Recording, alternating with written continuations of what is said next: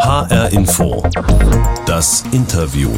Mit Mariella Milkova und das ist mein Gast heute. Die sind durch die Bank weg dankbar und froh, weil sie natürlich für sich auch das Gefühl haben, sie kriegen so ein Stück von ihren alten Freiheiten wieder. Sagt der Arzt Dr. Matthias Bollinger. Er arbeitet ehrenamtlich für das Deutsche Rote Kreuz im Impfzentrum in der Festhalle Frankfurt. Dort werden seit der vergangenen Woche vor allem über 80-Jährige geimpft, die einen der heiß begehrten Impftermine bekommen haben. Wie läuft das ab? Wie erlebt er als Arzt die Hochbetagten? Welche Fragen muss er beantworten? Und warum schiebt er Doppelschichten, um zu helfen? Darüber spreche ich jetzt mit dem Frankfurter Arzt Matthias Bollinger in HR Info das Interview. Herr Bollinger, hören Sie mal ganz genau hin. Was macht das mit Ihnen? Woran denken Sie? Ah, lang ist her. Lang ist her. Das kenne ich aus einem früheren Leben. Tausende feiernde Menschen, so klang das noch vor Corona in der Frankfurter Festhalle. Ich habe mal nachgeschaut, die letzten Veranstaltungen, die da noch stattgefunden haben vor gut einem Jahr, waren zum Beispiel das große Schlagerfest und Cavaluna, die Pferdeshow. Nach Cavaluna nun Corona bzw. die Impfung dagegen. Das totale Kontrastprogramm. Also, wie fühlt sich das gerade an für Sie dort? Wie erleben Sie jetzt die Stimmung in der Festhalle? Das ist äh, in besonderen Zeiten ein besonderer Platz. Ja. Herr Gottschalk als Leiter des Gesundheitsamtes und Herr Mayer, da ist jetzt nicht ganz klar, wer es erfunden hat, aber haben sie ja immer gedacht, das ist, das ist Deutschlands ähm, schönstes Impfzentrum. Und hm. sehr beeindruckend hat es das ganze Jahr auch am 23, 24. Januar als Bild, diese aufgebaute äh, Impfstraße in der Festhalle in die New York Times, zumindest die Online-Ausgabe, geschafft. Wow. Ich habe ja. auch, hab auch Fotos gesehen. Also das sieht ja wirklich so aus wie so ein Labyrinth in der Mitte der Halle aus weißen Stellwänden. Und dann ja. gibt es, glaube ich, 43, 44 Impfkabinen. Dazu ein Anmelde, ein Wartebereich, ein Ruhebereich für nach dem Peaks. Ich stelle ja. mir das aber ehrlich gesagt so vor wie so eine Art Hochsicherheitstrakt. Denn Sie arbeiten ja dort mit einem der meistbegehrten Stoffe im Augenblick weltweit, mit dem Corona-Impfstoff. Ähm, Sie sind da an vorderster Front aktiv. Ist das für Sie als Arzt auch immer noch was ganz Besonderes jetzt? Also, dass man in dieser, der Kürze der Zeit einen, einen Impfstoff gebaut hat, äh, in der Hand halten kann, äh, dass das was technologisch völlig Neues ist. Und wenn man darüber nachdenkt, was da für Zukunftsperspektiven drin liegen, jetzt was die Weltgesundheit angeht, dann ist das schon wieder unglaublich. Ich fühle mich geehrt, dass ich einen Beitrag leisten darf äh, zur Bewältigung dieses ganzen Problems. Ja. Wie erleben Sie denn die Hochbetagten, äh, die zu Ihnen kommen? Erleben die diese Impfung auch als etwas ganz Besonderes? Sind Sie dankbar oder wie nehmen Sie das wahr? Die sind durch die Bank weg dankbar und froh. Und es ist beeindruckend zu sehen, wie viele total rüstige es in diesem hochbetagten Alter gibt und alle sind gut gelaunt, äh, sie sind sehr positiv, sie sind sehr dankbar, dass das ermöglicht ist, selbst wenn sie warten müssen. Dann die ersten Tage waren schrecklich lange Wartezeiten. Ich habe keinen erlebt, der ausfallend geworden ist. Und ähm, ja, sie sind froh, weil sie natürlich für sich auch das Gefühl haben, sie haben so ein, sie kriegen so ein Stück von ihren alten Freiheiten wieder. Allerdings war es wohl anfangs für viele schwierig, überhaupt einen Termin zu ergattern. Also der Andrang war sehr groß, die Hotline ständig überlastet, im Internet brach das Anmeldeportal dann noch mhm. zusammen. Also kriegen Sie auch den Frust der Leute ab? Zum Glück nicht. Wir haben da Schlimmes befürchtet. Ja. Bei dem Anmeldeportal, da muss ich jetzt natürlich sofort wieder an Ihre klangliche Eröffnung hier denken. Ja solche Zusammenbrüche kennt man, wenn man äh, inzwischen ja für irgendein Konzert Karten haben will, von dem man weiß, es ist völlig überrannt.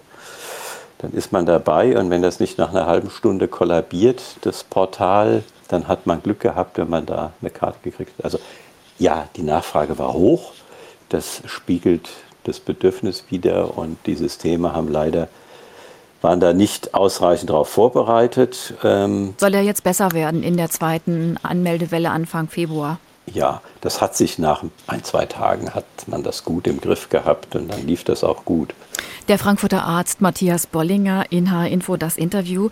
Das Impfzentrum in der Festhalle wird ja betrieben vom Deutschen Roten Kreuz. Sie sind stellvertretender Kreisverbandsarzt beim DRK mhm. in Frankfurt und waren von Anfang an eingebunden in die Planung und Organisation. Sie haben das Personal geschult, aber Ihre Aufgabe ist es jetzt vor allem, die Aufklärungsgespräche zu führen mit den über 80-Jährigen, die zum Impfen kommen. Was ist denn die häufigste Frage, die so kommt? Ein häufiges Thema ist, die meisten haben ja irgendwelche Blutverdünner, Antikoagulantien. Ob sie die jetzt, ähm, wann sie die wieder weiternehmen dürfen, da äh, sind wir gar nicht so glücklich drüber, dass viele ihre äh, Blutverdünner ausgesetzt haben, pausiert haben. Diese Impfung ist keine Zahnbehandlung oder ein kleiner operativer Eingriff, sondern ein kleiner Stich mit einer sehr dünnen Nadel und 0,3 Milliliter Volumen Dafür braucht man seinen Blutverdünner nicht pausieren. Im Gegenteil, wenn man das macht, dann ist das eher ein zusätzliches Risiko für den Betroffenen. Mhm. Also das wird nochmal befragt. Dann wird gefragt, ähm, wann kann ich mich wieder belasten? Ja, also jetzt nicht Extremsport machen, aber wann kann ich? Ein Tag, ja, zwölf Stunden wird empfohlen, keine an, großen Anstrengungen zu machen und danach kann man sich wieder ganz normal belasten. Aber es gibt ja, Frage, ja, aber es gibt ja noch viele andere Fragen, die vielen unter den Nägeln brennen. Ich habe mir so ein paar aufgeschrieben. Zum Beispiel, bin ich nach der Impfung immun gegen das Virus oder kann ich mich doch noch neu anstecken? Wir gehen ja davon aus, dass nach der zweiten Impfung ein fast hundertprozentiger Schutz besteht. Also ist das Risiko nie null, aber 14 Tage nach der zweiten Impfung nahezu null. Ja, aber man kann das Virus aufnehmen und weitergeben. Ja, weil das also wird man in die kann, Schleimhaut aufgenommen. Man kann ja, auch ja. als Geimpfter noch ansteckend sein. Ja, das ist ja eins der Randprobleme, ja, die da sind. Ja. Wirkt der Impfstoff auch gegen die mutierten Virusvarianten? Das ist auch so eine Frage, die immer wieder auftaucht. Mhm. Die bisherigen Varianten, die wir hier in äh, Europa haben, also auch jetzt das aus Großbritannien über den Kanal gekommen ist, die seien erfasst, aber abschließende, sichere Erkenntnis gibt es darüber natürlich noch nicht. Welche allergischen Reaktionen kann die Impfung auslösen? Sicher auch eine, eine Frage, die oft gestellt wird. Die Leute, die ähm, eine hohe Allergieneigung haben, wissen ja darum, um ihr Risiko. Und die äußern das auch. Die kommen schon mit dem Wunsch, geimpft zu werden, aber sie sagen, ich habe eine hohe Empfindlichkeit in ich äh, manchmal spezielle Substanzen, die nehmen wir halt dann in eine besondere, in einen besonderen Raum die werden dann äh, von Fachkräften überwacht, eine halbe Stunde. Mhm. Die werden trotzdem geimpft. Die ähm, allgemeine Erfahrung inzwischen, die Engländer sind ja freundlicherweise mit 400.000 Impfungen vorausgegangen, zeigt sich, dass auch Hochallergiker fast nie reagieren. Es gibt dokumentierte Fälle. Keiner ist zu Schaden gekommen. Man kann das gut abfangen. Sie sind ja jetzt schon seit über einer Woche in der Festhalle am Impfen. Wie oft treten denn Komplikationen auf bisher? Gar nicht. Bei wie vielen Impfungen am Tag? Also dienstags haben wir angefangen, also heute ist es genau eine Woche. Da haben wir mit 500 äh, Impfungen angefangen und ab dem zweiten Tag nahezu 1000 pro Tag. Nein, Impfkomplikationen keine. Impfreaktionen, das ist das, was wir ja wollen. Das tritt sowieso erst nach 12, 24 Stunden auf. Das ist dass der Arm ein bisschen dick wird, dass er warm wird, dass man die Bewegung spürt. Das zeigt einem ja, der Körper beschäftigt sich mit dem, was man ihm gegeben hat, mit der Impfsubstanz und bildet Antikörper, also da passiert was. Aber äh, dass irgendjemand jetzt schlagartig äh, schlecht geworden ist, Schmerzen im Arm oder sonst nichts. Der Corona-Impfstoff ist ja eine Diva, zumindest der von BioNTech Pfizer, mhm. muss ganz tief gekühlt werden, einmal angebrochen, innerhalb von wenigen Stunden verbraucht werden. Und jede einzelne Dosis, haben Sie mir im Vorgespräch erzählt, die verbraucht wird, muss penibel dokumentiert werden. Dann kommen aktuell ja noch die Lieferengpässe dazu. Spüren Sie da auch schon was davon oder können Sie bislang alle Impftermine halten? Wir können alle Impftermine halten, weil die vergebenen Termine haben sich an dem orientiert, was geliefert wurde, also zentral geliefert wurde und dann einzeln verteilt ist. Das Land Hessen hat es auch von Anfang an so gemacht, dass es nur die Hälfte der Lieferung verimpft hat und die zweite Hälfte gekühlt gelassen hat, um sie für die Folgeimpfung präsent zu haben. Andere Bundesländer haben leider alles äh, verimpft, was sie hatten was dann bedeutet, dass sie ja jetzt nichts in der Rückhand haben und bei den nächsten Lieferungen eben entsprechend so bedacht werden müssen, dass sie auch dann keine Impflücken entstehen lassen. Kommt es andererseits auch vor, dass Sie Impfdosen wegschütten müssen, weil jemand mal nicht zum Termin kommt? Nein. Die Apotheke arbeitet in, in sehr enger Abstimmung am Anfang, ähm, fast zu enger Abstimmung mit den, mit den Kandidaten, die gekommen sind. Das heißt am Anfang fast zu eng, dass wir dann mal so eine Leerlaufphase hatten. Da äh, standen unsere Impfer bereit, aber der Impfstoff dauerte, dauerte zehn Minuten, bis er äh, kam. Die Apotheke ist ja mit in der Festhalle untergebracht, produziert also vor Ort. Kurzer Weg, keine Erschütterung, hohe Qualität. Das ist inzwischen sehr gut im Fluss. Das kommt, das heißt, äh, es wird genauso viel produziert, wie ähm, Kandidaten im Haus sind und geimpft werden müssen. Und ähm, wenn der Impfstoff, wenn da jetzt drei Portionen übrig sind, dann verimpft man die abends bei dem Personal vom Spätdienst. Haben Sie auch schon eine Spritze bekommen? Nein. Bei Ihnen Bis reicht die FFP2-Maske noch? Bei mir muss die FFP2-Maske noch reichen. Ich sehe mich jetzt nicht so weit vorne im Risikofeld, jetzt der, im Impfzentrum. Da sind erstmal die Impfer dran und grundsätzlich sind erstmal auch wirklich die Generation 80 plus dran, äh, bevor es dann an mich geht. Ja, wenn ich auf einer Intensivstation arbeiten würde, wäre das was anderes, dann würde ich mein persönliches Risikoprofil anders betrachten. Herr Hinfund, das Interview mit dem Frankfurter Arzt Matthias Bollinger. Sie sind ursprünglich Kinderarzt und waren auch lange tätig als Kinderarzt in verschiedenen Kliniken. Seit einem Jahr arbeiten Sie in der Notfallambulanz am Frankfurter Flughafen und schieben momentan viele Doppelschichten, weil Sie ja auch noch ehrenamtlich für das Deutsche Rote Kreuz eben in diesem Impfzentrum in der Frankfurter Festhalle arbeiten. Heißt, aber auch im Umkehrschluss, ihre Familie sieht sie im Augenblick nicht sehr oft. Und ähm, das geht ja auch, denke ich mal, ganz schön auf die Knochen, diese doppelte Belastung. Warum tun Sie sich das an? Naja, äh, weil ich es kann. ähm. man muss nicht alles das tun, was man kann. ja, ja, aber da, danke für die Frage. Ich warte ein Leben drauf, diese Antwort mal geben zu können. Nein, es ist das, was ich kann das ist jetzt nun ein globaler Ausnahmezustand. Das ist für unser Land, für unsere Gesellschaft, für unsere Stadt, für alles um mich herum ist das ein absoluter Ausnahmezustand. Und ich kann einen Beitrag leisten. Ich bin, bin Arzt, ich kann das fachlich, ja. Und dann denke ich, dann ist es auch ein Stückchen gesellschaftliche Verpflichtung. Ihre Frau und würde wahrscheinlich sagen, mein Mann hat ein Helfersyndrom und er ist mit dem DRK verheiratet, oder? Ja, das sagt sie ja auch. Ähm, mhm. Das ist so gut, aber wir kennen uns lange und äh, mein Engagement im Roten Kreuz ist älter und sie hat gewusst, auf was sie sich einlässt. Ja. Sie haben ja schon als Jugendlicher beim Deutschen Roten Kreuz angefangen. Gab es da einen bestimmten Auslöser dafür?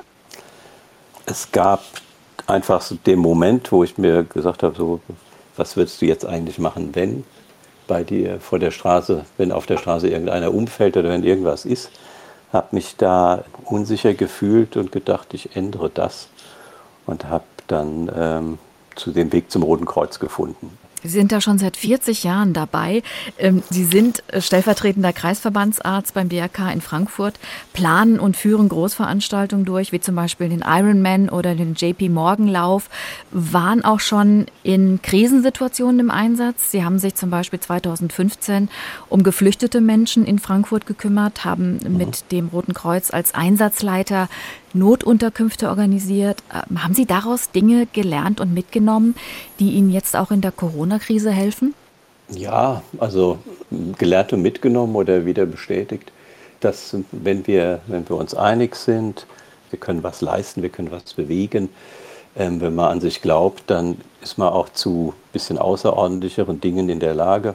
Das wäre jetzt so in der Corona-Krise auch. Es gibt keinen Grund, den Mut zu verlieren, die Hoffnung zu verlieren. Das ist eine besondere Situation die sicher ganz anders belastet als 2015, als so viele Flüchtlinge nach Deutschland kamen dieser Wunsch, äh, Dinge bewegen zu können in der Gesellschaft, das haben Sie ja auch gleich im vergangenen Jahr während des ersten Lockdowns umgesetzt. Da sind Sie über Ostern mit einem Bus losgezogen, den haben Sie umgebaut und dann sind Sie zu Alten- und Pflegeheimen gefahren und haben mobile Corona-Tests durchgeführt. Warum war Ihnen das so wichtig, da ganz schnell aktiv zu werden auch? Der Bus ist ja entstanden letztlich aus der Situation. Wir haben ja auch, also ich gebe ja zu, wir haben alle äh, im, um diese Zeit im Jahr noch äh, sehr harmlos auf die Corona-Geschichte geblickt. Und äh, dann ist das Ganze ja in, in Italien explodiert, hat uns ganz schön erschreckt, irritiert. Es gab dann die ersten Meldungen von, von schrecklichen Ereignissen in alten Wohneinrichtungen in Spanien, in Frankreich, aber auch hier in, in Oberbayern. Ach, das ist, ich meine, das ist ja eine grausame Situation, dass die Altenheime aus, aus einem Akt von berechtigter Hilflosigkeit erstmal zugemacht worden sind. Und äh, es gibt viele Alte in meinem Bekanntenkreis, das sind nicht nur die Eltern, das sind auch die Eltern von Freunden und so, wo man dann sagt, da, da muss man doch irgendwas tun. Und dann ist man auch dankbar, äh, wenn man einen Beitrag leisten kann und kann da Sicherheit reinbringen. Also das ist auch das, was man erlebt hat. Wir sind rein, wir haben getestet, Personal, Bewohner und die waren durchaus auch froh und es war auch ein Zeichen dafür, dass man sie äh, nicht, nicht vergisst, dass die Gesellschaft sie wahrnimmt und weiß, dass sie da sind und sie nicht einfach nur wegschließt und nicht mehr hinguckt und hofft, dass wirklich kein Virus reinkommt. Ja. Das war sehr, sehr anstrengend, aber ein sehr positives, äh, befriedigendes Erlebnis. Matthias Bollinger ist heute zu Gast in H-Info das Interview. Der Frankfurter Arzt ist zurzeit neben seinem Job in der Notfallambulanz am Frankfurter Flughafen ehrenamtlich im Einsatz für das Deutsch-Rote Kreuz im Impfzentrum in der Frankfurter Festhalle, wo derzeit die erste Gruppe der über 80-Jährigen geimpft werden. Herr Bollinger, wir sind die Sendung mit der Box. Die habe ich neben mir stehen. Und ich öffne das Ding jetzt einfach mal für Sie und Sie hören gut zu, okay? lasst euch impfen, nicht nur wegen euch, sondern auch wegen der Gesellschaft. Das ist auch ein sozialer Akt. Haben Sie den Mann erkannt? Ähm, peinlich, nein, ich habe ihn nicht, aber er hat vollkommen recht. Jean Pütz war das, der Mann ah. mit diesem gezwirbelten Schnurrbart. Ähm, ja. Wissenschaftsjournalist, früherer TV-Moderator, wurde bekannt vor allem mit seiner Hobbythek. Ne? Der ist selber mittlerweile 84 Jahre alt und hat eben dazu aufgerufen, sich impfen zu lassen. Er ist aber einer der wenigen. Brauchen wir mehr bekannte Gesichter, Promis, die das tun? Ich glaube, die Motivationslage ist eigentlich gut. Es schadet nie, wenn auch Prominente das machen, wenn sie denn auch so ins Bild passen. Ja. Dinge, wie wir sie im Ausland erlebt haben, dass sich äh, Politiker oder so öffentlich impfen lassen, darauf hat man ja in Deutschland bewusst verzichtet, weil man nicht sagen will, okay, jetzt guck mal, der junge Herr Minister wird geimpft und bei uns warten sie drauf. Es gibt noch keinen unbegrenzten Zugang zu Impfstoffen und dann sollte man das nach Risikogruppen verteilen. Das wird Gott sei Dank auch so gemacht. Und äh, wenn jemand aber prominent ist und alt ist, genug ist, um den Impfstoff jetzt schon zu kriegen und das dann auch nochmal betont, dann finde ich das sehr, sehr gut. Aktuelle Umfragen zeigen ja, dass die Impfbereitschaft der Deutschen gestiegen ist in den vergangenen Wochen. Also laut dem mhm. ARD-Deutschland-Trend vom 7. Januar wollen sich 54 Prozent auf jeden Fall impfen lassen, 17 Prozent mehr als noch im November. Und bei einer Umfrage des Meinungsforschungsinstituts YouGov im Auftrag der deutschen Presseagentur war das von Mitte Januar, haben sogar 67 Prozent angegeben, dass sie sich impfen lassen wollen. Trotzdem brauchen wir mehr Aufklärung Impfung? Weil es gibt ja schon auch noch viele, die der Impfung sehr skeptisch gegenüberstehen. Es gibt zum einen Impfskeptiker von Haus aus. Es gibt ein interessantes Nord-Süd-Gefälle, dass im Süden der Republik die Leute impfskeptischer sind als im Norden. Es gibt den alten Ost-West-Unterschied. Im Osten war Impfen einfach eine staatliche Maßnahme. Das wurde nicht diskutiert. Bei uns gab es schon immer die Freiwilligkeit der Impfung. Im Osten ist deshalb grundsätzlich die Impfwilligkeit höher. Es gibt Impfskeptiker, ich glaube, die erreicht man selten bis wenig. Auch nicht mit mehr das, Aufklärung. Na, ich, also ich kenne das aus der Kinderheilkunde. Es gibt Leute, die, die wollen einfach glauben, was sie glauben. Und ähm, dann versuche ich das mit drei Sätzen. Und wenn das nicht klappt, dann spare ich mir inzwischen die Zeit. Ich habe es im Einzelnen erlebt, dass nachdem man mal erklärt hat, warum beispielsweise eine Masernimpfung was Wichtiges ist, die Eltern dann gesagt haben, oh, okay, war mir unbekannt, dann mache ich das jetzt äh, nächste Woche einen Termin beim Kinderarzt, dann wird das nachgeholt. Das ist natürlich ganz schön. Also Bei manchen ist ein bisschen Unwissenheit da, bei anderen gibt es einfach so eine grundsätzliche Skepsis äh, und Abneigung geben und die ziehen dann auch irgendwelche falschen Studien raus, die sie immer vor sich hertragen. Ich sage, da ist mir die Mühe äh, zu schade. Wenn wir jetzt Bei den wenn Ja. wir jetzt nochmal zurückkommen auf Corona, die Krux an der Sache ist ja, Ja. jetzt steigt offenbar auf der einen Seite die Impfbereitschaft, aber andererseits ist noch zu wenig Impfstoff da. Und dann gibt es ja diese vielen negativen Schlagzeilen gerade über Verzögerung bei der Auslieferung. Machen Sie sich Sorgen wegen dieser Engpässe? Sorgen nicht, das ärgert einen. Die Festhalle ist ja republikweit eine der größten Impf, eines der größten Impfzentren mit angestrebten 4000 Impfungen am Tag, was dann in der Bestphase heißt 2000 Neuimpfungen, 2000 Zweitimpfungen an einem Tag durchzuführen. Im Moment sehen wir leider nicht, dass wir an diese Kapazität herankommen, weil der Impfstoff nicht da ist. Wir haben den Impfstoff für die Zweitimpfung. Wir werden also auch äh, ab 9. Februar die zweiten Impfungen dann gut durchführen können.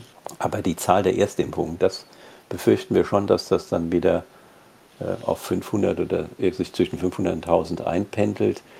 Letztlich gibt es Gründe für diese Engpässe und es wird ja von den Firmen auch daran gearbeitet, diese Engpässe abzustellen, neue Produktionsstätten zu schaffen. Der französische Staat hat äh, wohl beschlossen äh, oder mit AstraZeneca vereinbart, dass sie, wenn sie schon nicht in der Lage sind, ihren eigenen Impfstoff zügig auf den Markt zu bringen, ähm, dann in ihrem Werk von BioNTech den Impfstoff produzieren und äh, damit den Engpass in absehbarer Zeit äh, mehr als kompensieren.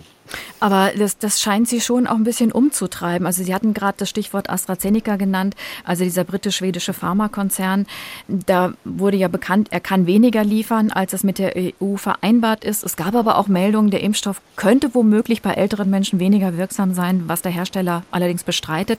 Da läuft offenbar einiges nicht so richtig und der Zeitplan, kann der gehalten werden? Viele sagen ja auch, wir müssen jetzt auf die Tube drücken, damit wir im Herbst nicht wieder in so eine Lockdown-Situation vielleicht kommen. Ja, also wer jetzt verlangt, dass wir auf die Tube drücken, der äh, dokumentiert seine Ahnungslosigkeit. Wir können nur auf die Tube drücken mit dem, was da ist. Und ähm, das Faszinierende an dieser neuen Impfstofftechnik mit dieser mRNA ist zwar, dass wir sie in relativ unbegrenzter Menge und auch relativ kurzfristig produzieren können. Kurzfristig heißt aber eben nicht innerhalb von ein paar Tagen. Das braucht ja schon wirklich ein paar komplexe Anlagen, damit das Ganze funktionieren kann. Sie wirken sehr entspannt und, und ruhig, wenn Sie das sagen. Ich möchte Ihnen zum Schluss noch ähm, ein paar Thesen zuwerfen und mal gucken, ob Sie dann vielleicht ein bisschen leidenschaftlicher werden, denn es geht um so einige Debatten rund um den Impfstoff noch. Und Sie sollen mir einfach sagen, ob Sie das für richtig oder falsch halten, okay? Ja, Geimpfte sollen bestimmte Privilegien bekommen. Geht oder geht gar nicht? geht nicht. Noch nicht. Wir brauchen eine Impfpflicht für Pflegekräfte. Geht oder geht gar nicht? Das geht schon überhaupt nicht. Aha, jetzt kommt Leidenschaft ins Spiel.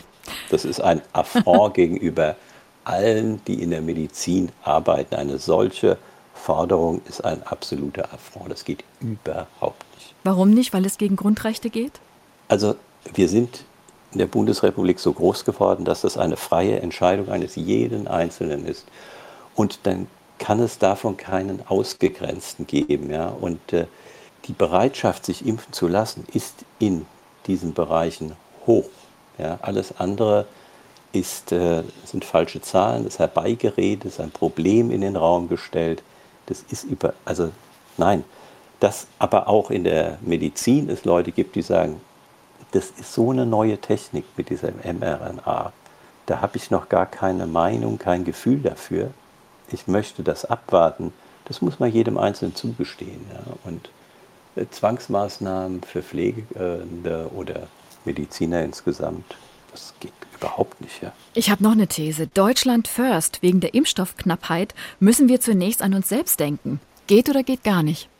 Geht auch nicht, weil nur an sich selbst zu denken, wir leben ja nicht isoliert.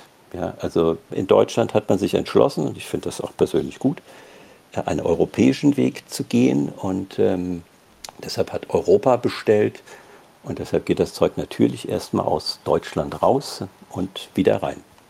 Ja. Wir haben angefangen mit der Festhalle, wie sie vor über einem Jahr noch geklungen hat. Ich habe mal nachgeschaut im Veranstaltungskalender der Festhalle. Da sind die ersten Konzerte für Anfang April in Planung, unter Vorbehalt natürlich. Kann das klappen? Oder gehen Sie davon aus, dass das noch länger dauern wird mit dem Impfen in der Festhalle? Mit welchen Gefühlen blicken Sie in die Zukunft? Also Anfang April sehr sportlich.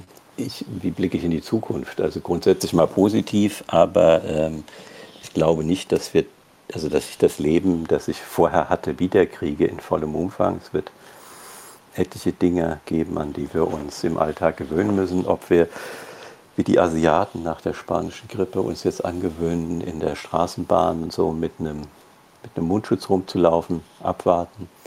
In der Medizin, im medizinischen Alltag wird es Einzug halten, gehe ich fest von aus. Was Konzerte angeht, im April in der Festhalle, ja, dann da müsste das mit dem Impfstoff jetzt aber dann doch sehr zügig klappen, dass wir da wieder abbauen können und die Festhalle für Konzerte freigeben können.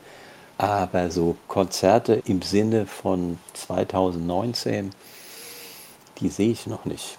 Also ich glaube, da werden wir noch, da werden wir noch ein durstiges Jahr, da werden wir noch eine Durststrecke haben in diesem Jahr und vielleicht hoffentlich 2022. Dankeschön, Matthias Bollinger. Gerne. Er arbeitet als Arzt zurzeit ehrenamtlich für das Deutsche Rote Kreuz im Impfzentrum in der Frankfurter Festhalle. Das war H-Info das Interview. Die Sendung gibt es auch als Podcast in der ARD Audiothek und überall da, wo es Podcasts gibt. Abonnieren Sie uns doch einfach, dann entgeht Ihnen überhaupt keine Sendung. Ich bin Majela Milkova.